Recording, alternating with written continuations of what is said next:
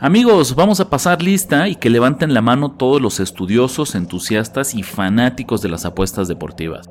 Yo soy Ricardo de la Huerta y les doy la bienvenida a un capítulo más de La Ciencia de las Apuestas, el podcast de Primero y Diez, en el que cada semana analizamos las tendencias, estadísticas y datos duros en el universo de las apuestas de NFL. La misión de este podcast es muy sencilla. Queremos ayudarte a diferenciar un análisis 100% deportivo de uno apostador cuando el fanático común y corriente ve sorpresas, nosotros vemos probabilidad.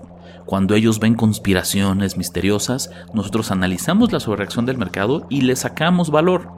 Recuerda que cuando los números están ahí y tus ojos no los ven, amigo, date cuenta. Las matemáticas son el lenguaje de la naturaleza y también de las apuestas en la NFL recolectamos e interpretamos tendencias para llegar a la verdad. Esto es la ciencia de las apuestas. Tus ojos mienten, los datos no. Con Ricardo de la Huerta.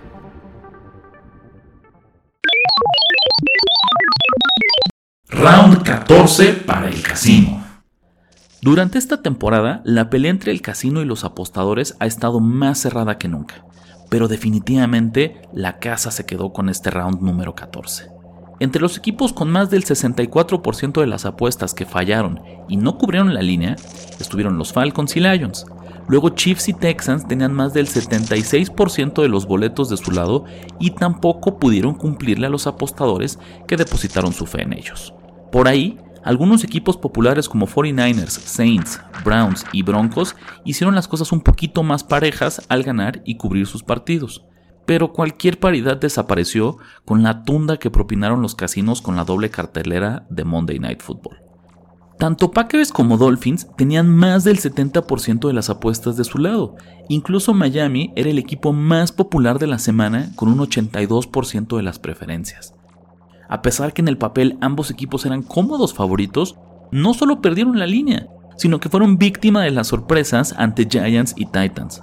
Fue un lunes negro en el que el público perdió derechas, parlays, teasers y hasta los calzones. Venga público apostador, nos reponemos en la semana 15. El equipo más suertudo de la semana fue los New Orleans Saints, su victoria de 28 a 6 frente a los Panthers es el tipo de partido que una vez finalizado nunca vuelves a pensar en él. Y eso es una lástima, porque aunque haya sido un partido horrible entre equipos malos, hay mucho que aprenderle como apostadores. A primera vista, parecería un resultado obvio. Los Panthers son el peor equipo de la liga y fueron apaleados por unos Saints que no son buenos, pero tampoco tan malos pues resulta que los Panthers obtuvieron más yardas totales, más primeros y dieces y que tuvieron 27 jugadas más a la ofensiva que su rival divisional. El partido estuvo cerrado hasta que los equipos especiales de Nueva Orleans bloquearon y regresaron para touchdown una patada de despeje de los Panthers. Su ofensiva fue tan mala que durante todo el partido solo tuvo tres series de más de 25 yardas. Tres series de más de 25 yardas, así como lo oyen. Sin embargo, dos de ellas terminaron en touchdown. Por su parte, Carolina no pudo convertir en dos cuartas oportunidades en territorio de los Saints, falló un gol de campo de 41 yardas y no pudo anotar cuando tuvo primera y gol desde la yarda 1 de su rival. Ahí tienes cuatro series que debieron convertirse en puntos para Carolina y que solo se tradujeron en tres unidades en su marcador. Lo de este equipo es indefendible y con justa razón es considerado el peor de la temporada. Pero cuidado con pensar que esta fue una victoria convincente de los Saints. El marcador es engañoso. Nueva Orleans no ganó el partido por méritos propios, sino por los regalos y errores del equipo que tenían enfrente. Traducción, no puedo esperar para llevarles la contra. Las apuestas no se cobran hasta que se cobran. Cleveland anotó de 6 en su primera serie del partido y nunca más volvió a estar abajo en el marcador. Con 9 minutos en el último cuarto, estaba arriba por 14 puntos y parecía que no solo ganarían cómodamente, sino que sería un día sin nervios para los apostadores que decidieron jugársela con Browns. Aunque Jacksonville se acercó a 7, nunca estuvo en una posición real de hacer la travesura y cubrir la línea de menos 3. No tan rápido. Abajo por 10 puntos y con 3 minutos y 10 segundos en el reloj, Trevor Lawrence y la ofensiva de Jaguars armaron una serie de 9 jugadas y 75 yardas para anotar. Acercarse a 4 a falta del punto extra y por primera vez en el partido ponerse en posición de cubrir la línea. La sorpresa fue que no se alinearon para patear un punto extra, sino que Doug Peterson mandó de nuevo a su ofensiva para jugar la conversión de dos puntos. Jacksonville la falló y perdió por 4 puntos.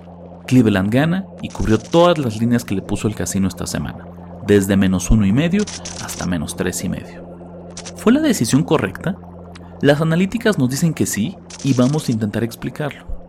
Con menos de dos minutos en el reloj, Jacksonville iba a patear corto después de la anotación, no importa si anotaban el punto extra o se la jugaban con la conversión. Entonces, ese factor no cambia. Abajo por 2, 3 o 4 puntos, tenían que convertir una jugada de baja probabilidad como lo es una patada corta. La diferencia es que con la conversión eliminas por completo la posibilidad de tiempo extra. Si la conviertes, entonces ganas con un gol de campo. Si la fallas, vas a necesitar un touchdown. Pero pase lo que pase, ya no hay forma de que el partido se alargue. Cuando eres un underdog visitante de más de un gol de campo, que todo el partido ha estado abajo en el marcador, es más inteligente acortar el encuentro antes de que el favorito y sobre todo el público local reaccionen. Hoy en día suena raro, pero acuérdense de mí, en 20 años esto será la nueva normalidad. Un partido histórico. Pero por las razones equivocadas. Vikings y Raiders protagonizaron un penoso partido ofensivo que terminó 3 a 0 a favor de Minnesota.